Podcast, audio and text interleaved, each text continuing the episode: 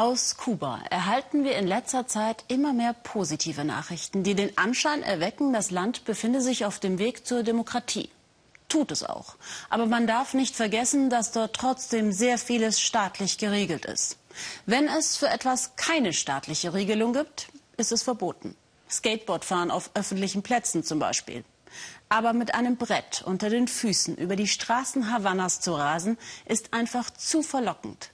So trainieren die Skater wo und wann immer sie können, denn sie haben ein großes Ziel vor Augen, wie sie Jens Schillmüller und Sven Strohwig erzählt haben.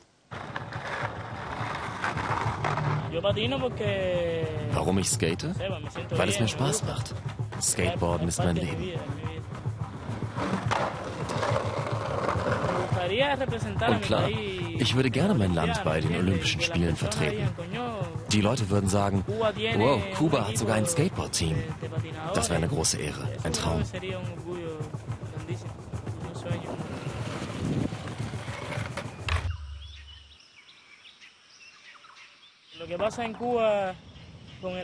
Aber auf Kuba haben wir keinen Zugang zu vernünftigem Material.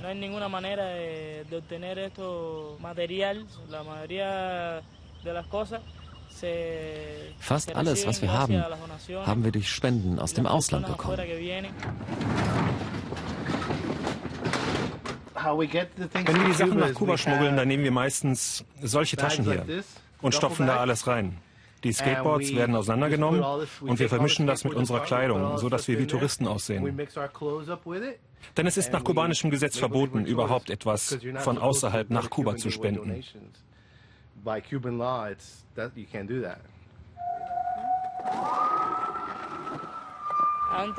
Früher war es fast unmöglich, an ein Skateboard zu kommen.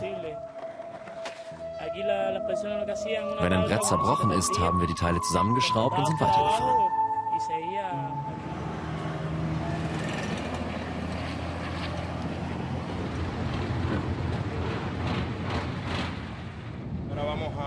Wir wollen skaten auf dem Platz der Revolution.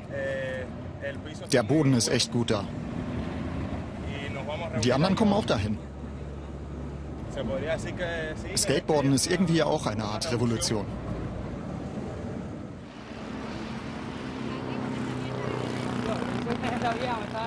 Die anderen sind dort hinten an der Ecke festgenommen worden, weil sie geskatet sind.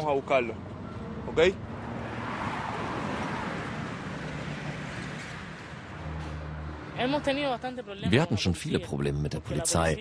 Sie halten uns manchmal einfach auf der Straße an und nehmen uns die Bretter weg. Sie sagen, ihr habt einen Ort, wo ihr skaten könnt. Aber die waren noch nie hier. Die wissen nicht, was für ein Mist das hier ist. Und so war das immer. Es gab immer Probleme, wenn wir auf der Straße geskatet sind.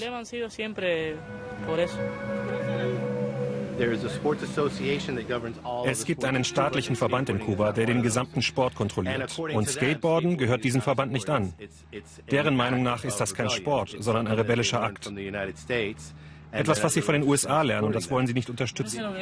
Sie haben uns mal wieder das Gesetz erklärt. Wir haben gesagt, dass wir doch nur auf dem Bürgersteig gefahren sind, aber auch das ist halt nicht erlaubt, das müssen wir akzeptieren.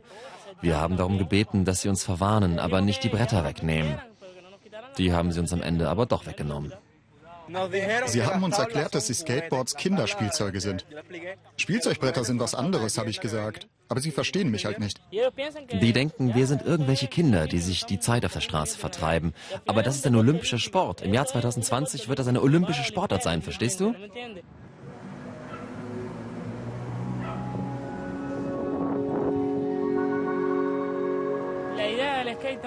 Die Idee vom Skaten ist auch, dass man sich von Kuba entfernt. Ohne wirklich das Land zu verlassen, reist du und lernst andere Kulturen kennen.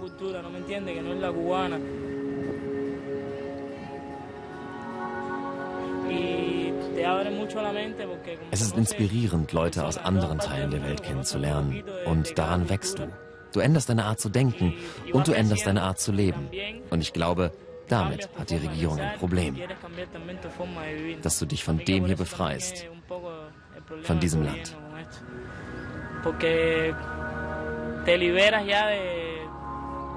De, esto de aquí, de, del país.